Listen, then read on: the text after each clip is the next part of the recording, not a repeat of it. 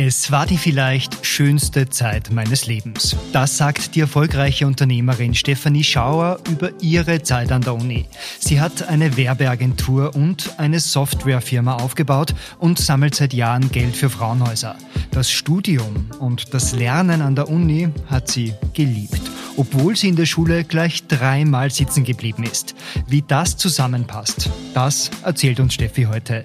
Mein Name ist Christoph Kienast, ich bin Journalist beim ORF Oberösterreich. Und ich bin Marion Draxler, Pressesprecherin der JKU. Das ist der Podcast Hörsaal Ausblicke. Herzlich willkommen. Seit mehr als 50 Jahren gestaltet die Johannes Kepler Universität Bildung und Zukunft in Oberösterreich. Mehrere tausend Absolventinnen und Absolventen haben auf vier Fakultäten von Technik über Sozial- und Naturwissenschaften, Recht und Medizin studiert. Doch welche Persönlichkeiten und Geschichten stecken dahinter? Wer sind die Alumni von einst und jetzt? In diesem Podcast holen wir sie vor den Vorhang. Wir reden über Erfolge, Herausforderungen, legendäre Mensafeste und lebenslange Freundschaften. Unsere Gäste geben Einblicke in ihre persönlichen Karrierewege und erzählen, was sie bis heute mit ihrer Alma Mater, mit ihrer Universität verbindet. Unser Gast heute ist die Unternehmerin Stefanie Schauer. Hallo Steffi. Hallo. Wir sitzen im zweiten Stock über der Mensa und schauen durch ein großes Fenster hinunter auf die Bibliothek und den Vorplatz, wo es jetzt gerade von Menschen richtig wimmelt. Viele strömen in Richtung Bibliothek, andere stehen herum und quatschen gemütlich. Wie war das bei dir? Eher brav lernen oder doch lieber Tratsch und Klatsch? Ein, der perfekte Mix daraus, würde ich einmal sagen. Also zu meiner Zeit ähm, war es genauso wie heute. Ähm, gerade auch jetzt, wie ich für das Interview dahergekommen bin, habe ich mir gedacht, wieder, das fühlt sich wirklich so an wie damals. Ähm, es hat sich eigentlich sehr wenig und doch sehr viel verändert. Man muss trotzdem sagen, immobilienmäßig, was da aufgebaut worden ist in den letzten Jahren, es ist so richtig schön geworden. Ähm, und trotzdem die Verbindung mit den alten Dingen, ähm, an die man sich so gut erinnert. Das Heimkommen. Genau, das Heimkommen, das ist auf jeden Fall da.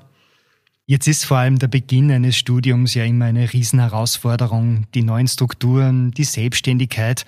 Auf einmal ist man selbst für alles verantwortlich. Wie ist's dir mit dieser Umstellung von der Schule auf die Uni gegangen? Ja, mir ist es damals sehr gut gegangen, weil ähm, ich ja in der Schule nicht unbedingt eine Musterschülerin war. Ähm, für mich war das System einfach nicht das geeignete, den ganzen Tag in der Schule sitzen, das habe ich einfach nicht ausgehalten, bin dann eben dreimal sitzen geblieben.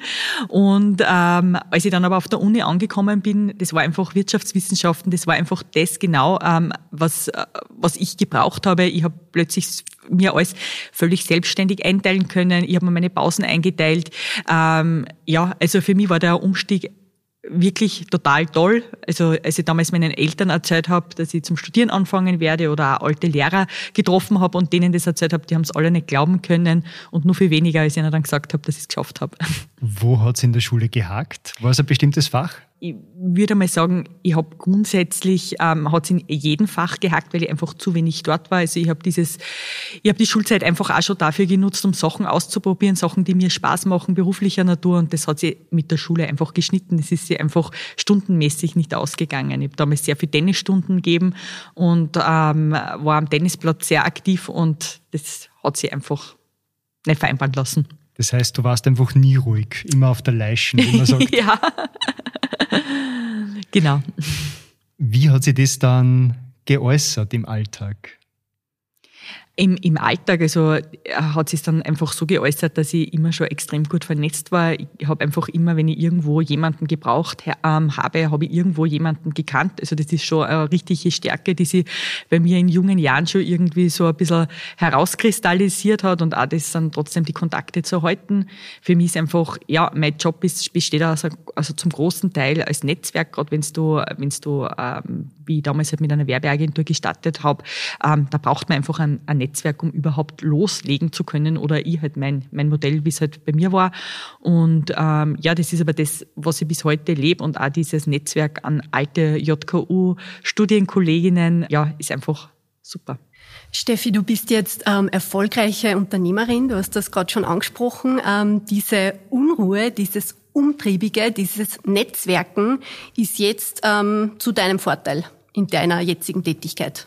Definitiv. Also das kann ich auch jedem irgendwie nur weiterempfehlen. Also für mich funktioniert ja Netzwerken nicht so geplant, sondern das passiert einfach, wenn man, wenn man im Leben steht und Dinge gerne macht, dann finde ich, passiert ja das Netzwerken automatisch. Ja. Ähm, ich habe ja ein bisschen Respekt davor gehabt. Ich, hab, ich bin Mutter von zwei kleinen Kindern und habe mir gedacht, boah, so quasi, jetzt habe ich überhaupt keine Gelegenheit mehr, ein Netz zu werken, wo lerne ich überhaupt nur irgendwo Menschen so kennen. Und ich muss sagen, ja, man lernt tolle Frauen, tolle Väter am Spielplatz kennen, die alle meistens irgendwo einen guten Job haben. Ähm, und ähm, das, ja, also ich kann das einfach wirklich gut mit Leuten ins Gespräch zu kommen und bin halt mit meinen Kindern auch sehr aktiv unterwegs. Aber ich, also ich verwende jetzt nicht meine Kinder dafür, dass ich mit ihnen netzwerke, sondern das passiert einfach, das möchte ich ganz, ganz wichtig betonen. Und du hast Wirtschaftswissenschaften studiert, ähm, hast, glaube ich, 2009 deinen Abschluss gemacht, hast dann äh, zuerst eine Werbeagentur gegründet und dann eben die Softwarefirma Offici, die sich auf das Gesundheitswesen konzentriert. Ähm, wie ist es dazu gekommen? Kannst du uns ein bisschen einen Einblick geben in deine berufliche Laufbahn? Ja, da kommt natürlich auch irgendwo wieder die, die, die Wurzeln, ähm, kommen ja wieder an die JKU zurück. Ich habe mich eben spezialisiert auf Unternehmensgründung und Entwicklung. Das hat mir schon einmal in seiner frühen Phase irgendwie so das theoretische Wissen beigebracht. Ja, ich bin zwar von, also ich habe Eltern, die, die auch Unternehmer waren und da habe ich sehr viel mitbekommen. Meine Eltern waren dann eine Zeit lang wirtschaftlich nicht so gut unterwegs, mussten einen Konkurs abwickeln und ich habe halt dann in dieser Phase meines Studiums das Ganze hinterfragt, warum ist das passiert und so und habe halt meine theoretischen Antworten während dem Studium bekommen, was mir dann auch irgendwo ein bisschen so die Angst genommen hat, dass ich mal selbst irgendwie mehr auf eigene Beine stelle. Ich habe dann nach dem Studium ähm, nur zwei Stationen gehabt. Ich war als erster ähm, bei einer Bank, bei der Oberbank, habe dort das Trainee-Programm gemacht, habe da aber relativ rasch erkannt, das passt einfach nicht zu mir. Bank ähm, ist einfach äh, ja wieder sehr, also war halt für mich damals sehr starr und, und, und ich habe einfach für mich keine, keine Möglichkeiten gesehen, etwas auszuprobieren. War nur dazu die Wirtschaftskrise damals. Und dann bin ich halt wieder auf Jobsuche gegangen und habe damals Karriere.at entdeckt. Ähm, kennt wahrscheinlich so jeder an der JKU. Auch JKU-Absolventen, genau, die das gegründet genau, haben. Genau, die drei Gründer haben auch ähm, ähm, hier studiert und das war einfach für mich eine tolle Zeit. Ich war da die erste Marketing-Mitarbeiterin, ich habe da das Marketing aufbauen können und, und, und das hat mir irrsinnig Spaß gemacht. War aber dann trotzdem so nach vier Jahren, dass ich mir gedacht habe, so und jetzt ist, jetzt kommt meine Zeit, wo, wo ich eben selbst in die Selbstständigkeit ähm, ähm, schlüpfen möchte und war irgendwie durch meine Ausbildung und durch meine berufliche Laufbahn irgendwie so gefestigt, dass ich gesagt habe, und jetzt gehe es an. Und ja, das naheliegendste war aufgrund von meinem Netzwerk eben, dass ich gesagt habe, ich starte jetzt mal mit einer Werbeagentur und habe aber für mich relativ bald entschlossen, ähm, dieses reine Projektgeschäft, das ist zwar super und meistens recht gut bezahlt, aber es hängt halt sehr viel an mir, an meiner Person. Und war das damals eine One-Woman-Show oder warst du da, hast du da schon Mitarbeiter gehabt? Genau. Also ganz zu Beginn habe ich es natürlich alleine gemacht. Dann war mal kurzfristig eine ehemalige Studienkollegin von mir mit dabei und ähm, wir haben aber relativ rasch dann die erste Mitarbeiterin eingestellt, weil weil eben ich schon immer gewusst habe, meine Stärke ist die Akquise und das Beraten. Ich bin ja selbst keine, Grafikerin oder Programmiererin und, und, und habe einfach von Anfang an gewusst, ich brauche Menschen dazu, die mit mir das ausarbeiten. Und aufgrund von meinen Werbeagenturkundinnen habe ich relativ rasch erkannt, ähm, also es waren halt großteils äh, Personen, die im medizinischen Dienstleistungsbereich tätig ähm, waren, die haben alle super schöne Webseiten gehabt, aber bei alle war irgendwo so eine, ein Medienbruch immer ähm, zu verspüren, nämlich dann, wenn du dir einen Termin ausmachen wolltest. Und, äh, also die haben dann einfach schöne Webseiten gehabt, aber du hast trotzdem wieder den Telefonhörer in die Hand nehmen müssen. Und man braucht es nur selbst logisch überlegen. Ein Masseur, der im Normalfall wahrscheinlich keine Mitarbeiterinnen hat, der wird sich ein bisschen schwer tun, während des Tages ähm, am Telefon abzuheben. Und genau dieses Problem ähm, haben wir da gesehen und dann eben ein Tool, Offici, angefangen aufzubauen und das, die erste Idee war eben, ähm, eben für Masseurinnen, Kosmetikerinnen ähm, die Terminvereinbarung zu vereinfachen. Und das war nur, also war das parallel, wo du auch die Werbeagentur hattest oder war das ähm, extra dann schon? Das war, das war von Anfang an so aufgebaut, dass es zwei Firmen waren, ähm, weil ich mir immer gedacht habe, alles was ich in der Werbeagentur verdiene, möchte ich gerne in die Softwarefirma äh, quasi investieren, wollte nicht irgendwie abhängig von also weiteren Investoren sein oder Banken. Und dann ist mir das eigentlich gelungen, eben auch nur mit zwei anderen Co-Foundern und genau. Das heißt, ähm, nochmal für die Hörerinnen, ähm, du hast an der JKU studiert, ähm, hast dann ein Traineeship gemacht bei der Oberbank, dann einen Abstecher zu Karriere.at im Marketing und hast die dann selbstständig gemacht mit einer Werbeagentur und dann mit Offici. Genau schwieriger Start? Da muss man Lehrgeld zahlen oder war alles gleich wie geschmiert? Nein, natürlich nicht. Es war überhaupt nichts wie geschmiert, muss man ehrlicherweise sagen. Jetzt im Nachhinein betrachtet natürlich. In der Phase, ähm, wo ich da meine ständigen Felsbrocken auf die Seite räumen musste, habe ich es natürlich überhaupt nicht so gesehen. Ich vergleiche es auch oft gern. Also ich habe irgendwie eine rosa-rote Brille aufgehabt. Ich war total verliebt in mein Vorhaben und ich habe es einfach nicht gesehen. Und das hat mich irgendwie geschützt, ja. Ähm, und ähm, hat man, hat man aber, was ich immer irgendwo so in mir gespürt habe, war, dass ich an meine Idee glaube und dass, wenn ich hart genug daran arbeite und immer wieder ähm, neue Dinge ausprobiere, dann wird sie sich irgendwann auszahlen. Und ich habe ja dann ähm, relativ bald meine beiden Co-Founder verloren. Das war natürlich äh, ein ziemlicher Schock für mich und da habe ich natürlich auch so diese diese Fragen mir stellen müssen, wie ich weiter tun möchte. Und ich habe mich dann damals einfach dazu entschieden, ich mache einfach alleine weiter. Ich habe ein tolles Team und ähm, es war dann nur mal sehr eine harte Zeit. Aber äh, ja, es hat dann 2017 hat irgendwie Klick gemacht oder Ende 2016, Anfang 2017 und dann ist das Ganze so richtig ins Laufen gekommen. Da habe ich plötzlich einen Budgetplan machen können, weil ich gewusst habe, was circa reinkommt. dass man solche Situationen, diese Felsbrocken auf die Seite räumen, dass man sowas meistern kann? Muss man das deiner Meinung nach in der Ausbildung, im Studium lernen oder kriegt man das schon viel früher mit, in der Erziehung von den Eltern zum Beispiel? Wahrscheinlich ja. Also meine Eltern haben mir ja eines gelehrt quasi, dass man quasi wirtschaftliche Probleme, Herausforderungen haben kann. Also wie gesagt, meine Eltern hatten ja tatsächlich zweimal einen Konkurs. Das Wichtigste ist einfach nur, dass man nachher wieder aufsteht und, und weiterarbeitet. Krone richten, weitermarschieren. Genau, das war es definitiv. Ähm, und ja, und irgendwie so dieser Glaube an sich selbst, irgendwie so, wenn man einfach davon überzeugt ist, dass man das einfach durchzieht, ja. Hast du gezweifelt in dieser Situation einmal?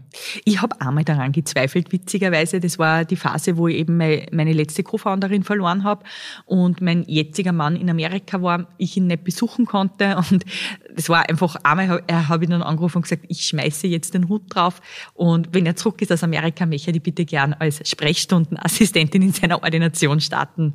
Ist aber offenbar nichts geworden. Nein, also es war dann, ähm, ich habe hab mich dann wirklich gut ausgeschlafen, einen neuen Plan ähm, geschmiedet und dann ist es weitergegangen. Du hast das ähm, schon angesprochen. Du hast Familie, du bist ähm, zweifache Mama. Wie schaffst du das als selbstständige Unternehmerin mit der ständigen Erreichbarkeit, der Verantwortung und auch dem, dem Stress umzugehen? Es ist nicht leicht, das, das wäre gelogen, wenn ich jetzt sage, bei uns läuft immer alles wie nach Plan A. Aber ich habe relativ rasch erkannt, wenn man sich eben dazu entscheidet, dass man Familie haben möchte und das ist für mich, also das ist nie außer Frage gestanden. Ähm, man braucht zu jedem Plan A einen guten Plan B und einen guten Plan C und vielleicht noch einen guten Plan D und das Wichtigste natürlich den richtigen Partner dazu. Ich sage immer, mein Mann und ich, wir haben uns sehr viel von Anfang an ausgemacht und so leben wir das jetzt da, bis auf ein paar Kleinigkeiten, die es, glaube ich, in jeder Beziehung gibt, funktioniert das einfach wirklich sehr, sehr gut. Ähm, er weiß, dass mir mein berufliches Vorankommen auch total wichtig ist, neben der Mutterrolle und umgekehrt weiß es von ihm und es geht. Das heißt, dieses Planen, war das auch was, was du ähm, auf der Uni schon auch, äh, mitbekommen hast oder hast du dir das dann selbst angeeignet?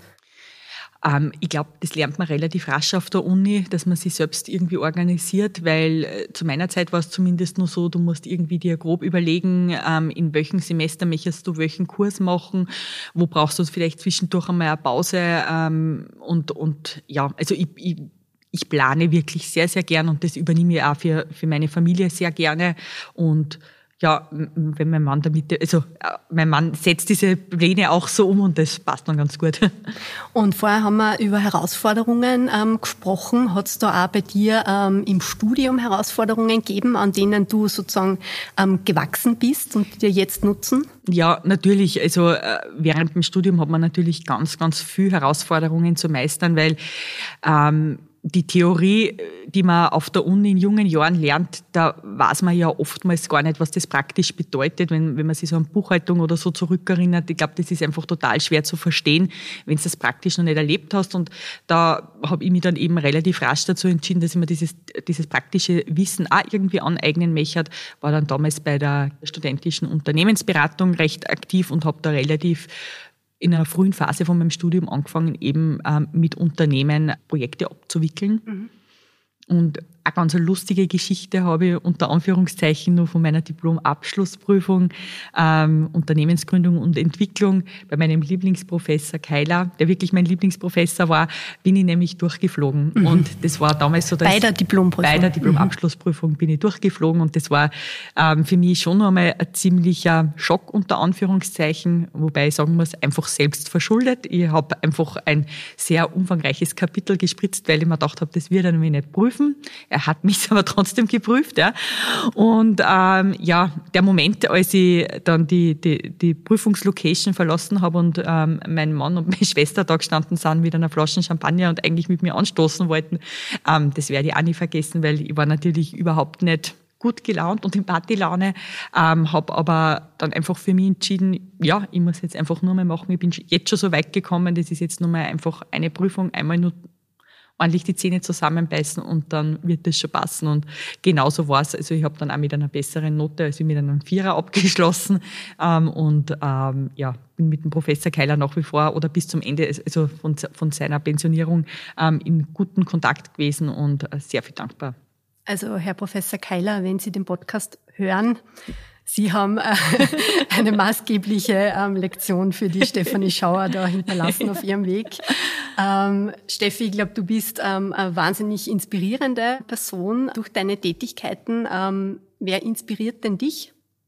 Ja, es gibt natürlich zum einen meine Großmutter väterlicherseits, ähm, die hat mich eben schon als, als, als kleines Kind sehr inspiriert. Das war, wir waren da haben vier Kinder und, und wie man es halt so aus einer Großfamilie kennt, waren wir vier Kinder öfters bei unseren Großeltern eben zum Essen oder nach der Schule und das ist mir einfach so schön in Erinnerung geblieben, weil meine Oma war eine leidenschaftliche Köchin und hat uns immer total gut verköstigt und mein Großvater ist immer völlig selbstverständlich nachher hinterher gegangen und hat unseren Dreck weggeräumt und, und die Küche aufgeräumt. Und ähm, ich habe dieses Zusammenspiel von den beiden, hat mir irgendwie total gut gefallen. Es war für mich damals total normal und war dann halt eben irgendwie verwundert, als mir meine Oma mal erzählt hat, welch toller Mann sie hat, weil ähm, er ihr immer so gut unter die Arme gegriffen hat, eben zu einer Zeit, wo das nur überhaupt nicht selbstverständlich war. Und mir ist dann eben in sehr vielen Alltagssituationen aufgefallen, dass es eben absolut nicht normal ist. Ja. Und ähm, darum setze ich mich da dafür eben zum einen eben auf diesem Thema Gleichberechtigung sehr stark ein, weil ich glaube einfach, dass das in unserer Verantwortung der, für die nächste Generation liegt, wenn wir die Kinder eben das gut vorleben, wie eine Partnerschaft funktioniert und dann hat man vielleicht auch glücklichere Ehen und, und ja. Und zum anderen beruflicher Natur hat mich natürlich meine Mutter sehr inspiriert. Ähm, meine Mutter hat eben vier Kinder auf die Welt gebracht. Wir sind daheim zweimal Zwilling gewesen. Und sie hat es aber trotzdem immer irgendwie geschafft, eben berufliches und privates unter einen Hut, unter ein Dach zu bringen. Und ähm, habe mir da eben auch die Angst genommen, dass ich mich für irgendeine Seite entscheiden müsste oder eine Rolle.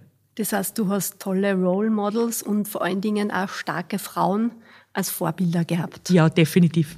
Du engagierst dich seit Jahren, um das Thema Gewalt gegen Frauen präsent zu machen, sammelst Geld für Frauenhäuser. Das ist eine Tätigkeit, die bringt dir als Unternehmerin keinen Cent. Warum? Warum mache ich das? Also es hat für, ähm, für mich vor einigen Jahren ein Erlebnis gegeben, da hat sie eine Freundin von mir, hat, hat sie mir anvertraut und hat mir erzählt, wie ihre Jugend abgelaufen ist oder ihre Kindheit. Sie ist nämlich von einem gewalttätigen Vater ähm, großgezogen worden, der nicht nur die Mutter, sondern auch sie geschlagen hat. Und irgendwann, sie muss circa 15 gewesen sein, hat halt die Mutter entschieden, dass sie ins Frauenhaus flüchten und sie ist natürlich mitgekommen. Und sie hat mir eben erzählt, dass ab diesem Zeitpunkt, wo sie im Frauenhaus war mit ihrer Mutter, hat sie das Leben einfach zu einem Positiven gewendet. Sie selbst hat dann studiert, ähm, hat eine super Karriere hingelegt ähm, und ist einfach ein glücklicher Mensch geworden. Und das war für mich so eine, so eine, so eine Geschichte, wo ich mir einfach für mich in meinem Leben vorgenommen habe, wenn ich irgendwo mal die Gelegenheit habe und irgendwie ähm, was sehe, für, für, für Frauenhäuser zu machen, dann würde ich das einfach machen. Und Ähm, das war dann eben 2021 zum ersten Mal der Fall im März. Da war die Corona-Pandemie ja noch voll im Gange und man kann sich wahrscheinlich daraus nur erinnern, es war ständig in den Medien, die Frauenhäuser gehen über, weil sie Gewaltsituationen daheim zuspitzen. Und auf der anderen Seite war ja auch von den vielen Rollen der Frau plötzlich ähm, die Rede, die die Frauen tagtäglich meistern müssen.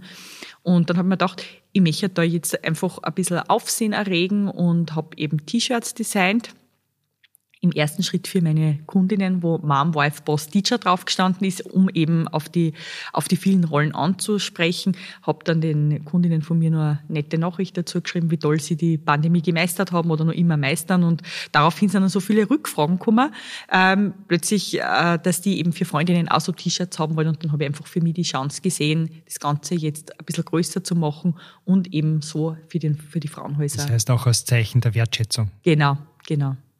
Und ja, das war dann total toll, weil Männer haben dieses T-Shirt angezogen und haben es gepostet, Prominente und natürlich auch ganz tolle Frauenunternehmerinnen, die eben alle ein Zeichen gesetzt haben. Und ja, und so ist dann irgendwo so dieser Startschuss gewesen und, und jetzt engagiere ich mich seit 2021 eben auch allein für karikative Zwecke.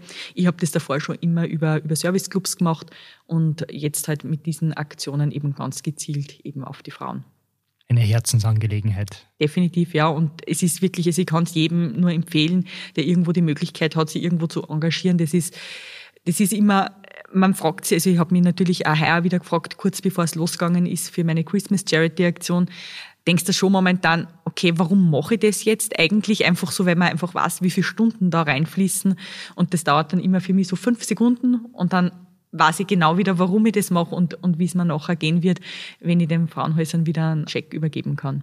Also eine echte Herzensangelegenheit, das spürt man. Damit sind wir für heute am Ende unseres Podcasts. Danke Steffi, dass du dir die Zeit genommen hast. Danke für die Einladung und natürlich auch allen danke fürs Zuhören. Und alle Infos zu den karikativen Projekten von Steffi findet ihr in den Show Notes. Und falls du dich für ein Studium an der JKU interessierst oder du mehr über den JKU Alumni Club erfahren möchtest, findest du auch alle Infos in den Shownotes und natürlich auf jku.at. Und wie immer, wenn ihr Ideen oder Feedback habt, schreibt uns gerne ein E-Mail an podcast.jku.at. Das war der Podcast Hörsaal Ausblicke. Bis zum nächsten Mal.